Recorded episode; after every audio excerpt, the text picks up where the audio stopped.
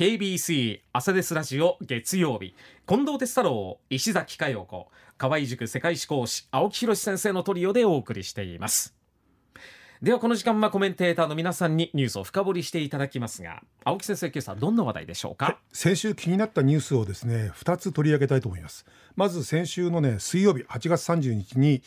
えー、記者会見で松野官房長官がこんなことをおっしゃったんですね。あまずその記者の質問なんですが、うん。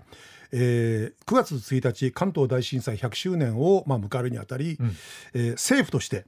えー、当時、まあ、関東大震災の時に起こった朝鮮人虐殺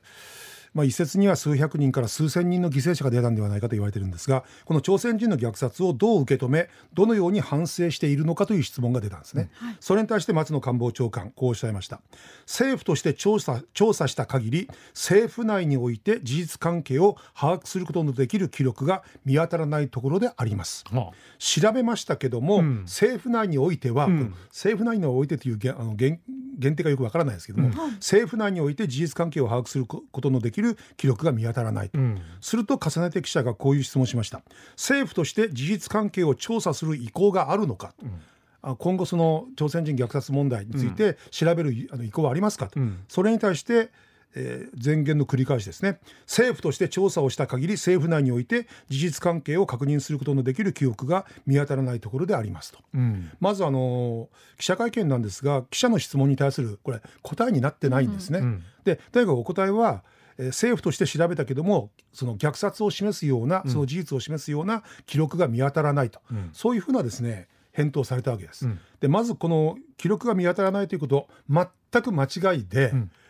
膨大な記録があります。これ私ちょっと持ってきましたけども、はい、これ現代史を勉強している人がみんな知ってる本なんですが、ええ、ミス書房が出している現代史資料というシリーズがあるんですね、はい、全部で60巻ありますけども、うん、そのうちの1巻これが関東大震災と朝鮮人という、まあ、テーマで、うん全部で600ページあります。でこれは、ね、はい、これ60年前にですね創刊された資料資料集なんですけども、うん、そこの中に、まあ、軍がどう動いた、うん、それから地あの警察がどう動いた、うん、それから自警団がどう動いたっていうのが、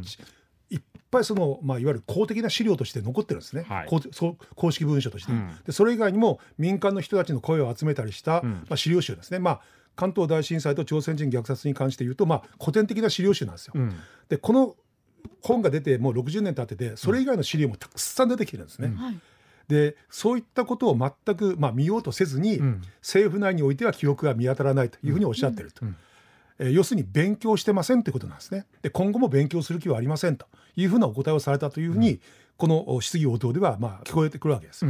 さらに申しますとねじゃあ政府内に実際に記録がないのかこれ今でもあるんですね。っていうのも今からね十数年前2009年にえー、内閣府がですね主催しました中央防災会議というのがありまして、うん、当時はあの麻生内閣麻生太郎さんのが総理大臣だったんですけどもそこでまあ政府関係者と有識者が集まって関東大震災の時にどんなことが起こったのかみたいなことを詳細に調べたレポートがあるんですね。うん、でそのうちの一節が関東大震災における殺傷事件の発生というところで、うん、これあの内閣府のですねホームページの中に、えー、載ってまして誰でも見ることができます。一時的にね1年前ですかな。あの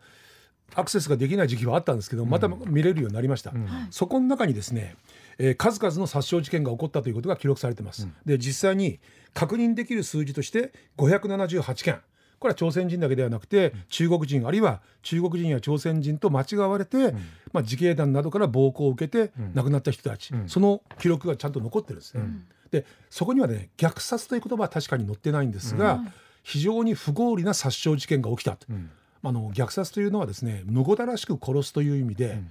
確かにあの公的な文書の中には虐殺という単語は出てこないんですよ。うん、だけども、えー、その自警団の暴力などによってあるいは警察の暴力などによって、言われのなき罪のなき人たちが殺されていったという事実はしっかりと書いてある、うん、これはもう虐殺と呼んでよろしいんじゃないかなと私は思うんですけども、うん、でそういう中央防災会議という政府の肝入りできたえー、レポートそこの中にも出てきてるんですね。うん、あるいは現在の防衛省が持っている資料集の中に資料の中にやはり当時のですね軍の資料が残ってまして、うん、そこで実際にどういう虐殺事件が起きたかについては詳細な記録が残ってるんですよ。うん、それ以外にもねたくさんあります。でそういったことをですねまあご存知だったのに無視したかあるいは全く知られてない、ご存知なかったのか、どっちにしてもダメですね。とというのもこれ僕なんで取り上げたかというと2016年に熊本地震が起きました、うん、それから2013年にあ11年に関東大震災が起きて東日本大震災。東東日本大震災ですね、はい、これが起きて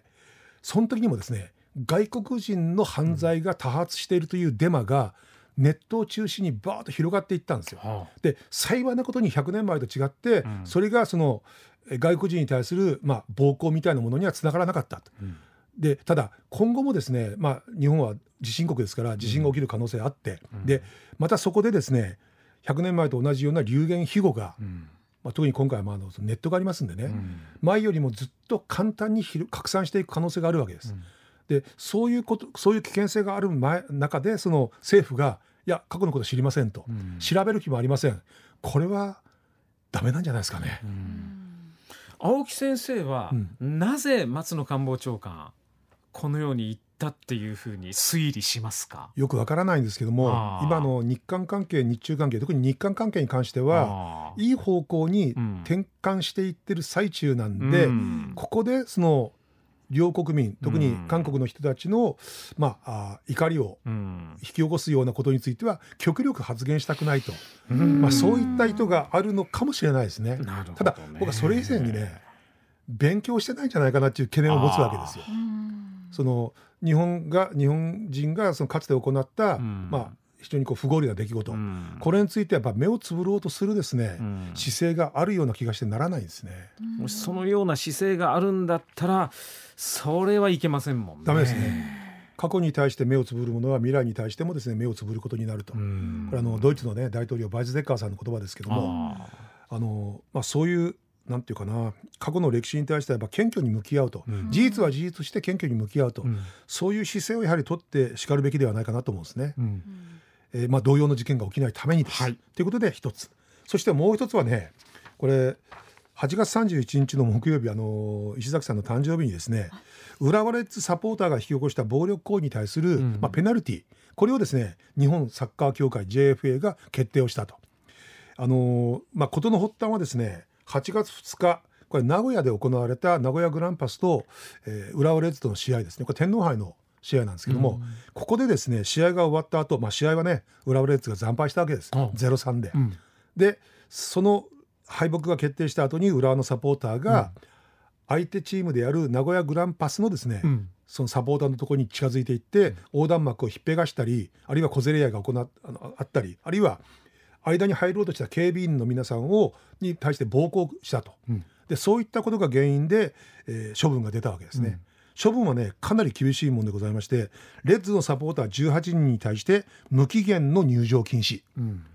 えー、これはあの J リーグの試合だけではありません。JFA が主催する全ての試合、うん、これはもう要するに子どもたちの試合から、うん、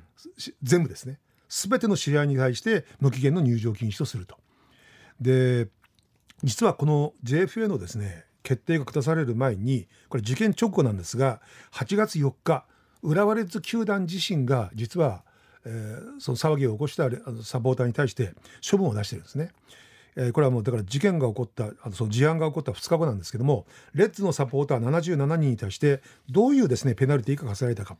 まず31人に対して9試合の入場禁止9試合9試合の入場禁止、うん、それからそのサポーターのまあリーダー格の1人に対して、うん、えー、16試合の入場禁止、うん、で残りの45人に対しては厳重注意、うん、ただこの8月2日の事件事案ってですね、愛知県警の警察官の皆さん50人も出動する事態にまで行ってるわけですよ。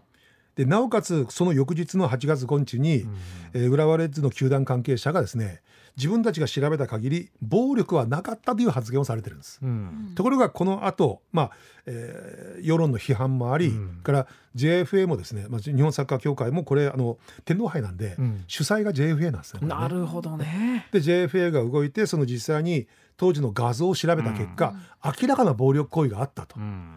でこれはそのそれに対してレッズ球団が出した処分というのはあまりにも甘すぎるということで今回のまあ厳しい処分になったんですね。うん、ただ世論的にはねこれでもまだ甘いんではないかという議論があるんです。うん、あの無期限入場禁止よりもっと重いあのペナルティーがあってこれは永久入場禁止。無期限っていうのは期限を設定しないから解除される可能性があるわけです。ね。永久になると、どんなことがあっても未来永久はあなたは、ね、あのスタジアムには入れませんよと。でそういったことで、まあ、その無期限入場禁止でも甘いんではないかという議論があって、私もそう思います。さらに言うと実際にそのペナルティーを課せられたサポーターが、その顔認証でもしない限り、入ってこようと思ったら入ってこれるんですね。実際ね5月にも似たような事案があって、その時にペナルティーを課せられたサポーターの一人が入ってきてるんですよこれ。で今回また同じような事案を起こしていると。これ早川さんもおっしゃってたんだけど、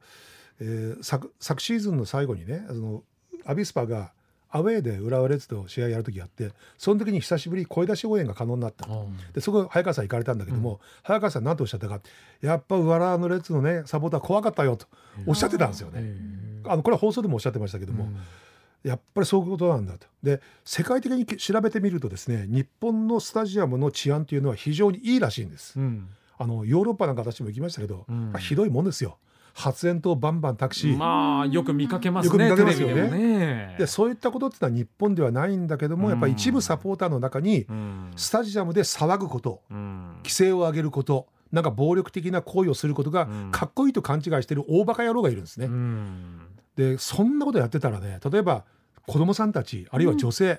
その暴力的に弱いと思われてる人たちいけないですよね。うん、そう思うね。いやもう地域に根付いたサッカーを作ろうっていうのがそもそもの J リーグ構想だったので、うん、子供や女性がスタジアムに行けないってなっちゃうと本当 J リーグ構想にも反しますよね。全くそうなんですよ。うん、そういう意味で J リーグ自身もねもっと厳しい措置を出すべきではないのかなと僕は思ってるし。うんまあ、今回はその JFA が出したんですけども、まあ、その JFA に比べて先ほど言いましたように浦和レッズ球団の処分はあまりにも甘いと言わざるを得ないと、うん、こんなことじゃ暴力は根絶できないし、うん、暴力とスポーツは全く無縁なんですね、うん、よく言いますよね。サッカーの試合は戦争だからね。冗談じゃないですよ。戦争は人を殺すことです。スポーツは人を殺しませんから。でそれに近づくそのそれに対して暴力を認めるというのは人の命を殺める第一歩なんですね、でそういったことを踏まえた上でより厳しいですね、そのペナルティこれを課す課すべきではないかというふうに私も思ってるわけですね。JFA が動く前にチーム側がもっと毅然とした対応を早く取ってほしかったなっていうのは実際ね騒ぎを起こしたサポーターたちと話し合い何名が持ってるんですよ、はい、その中でこういう結論が出てるんですね。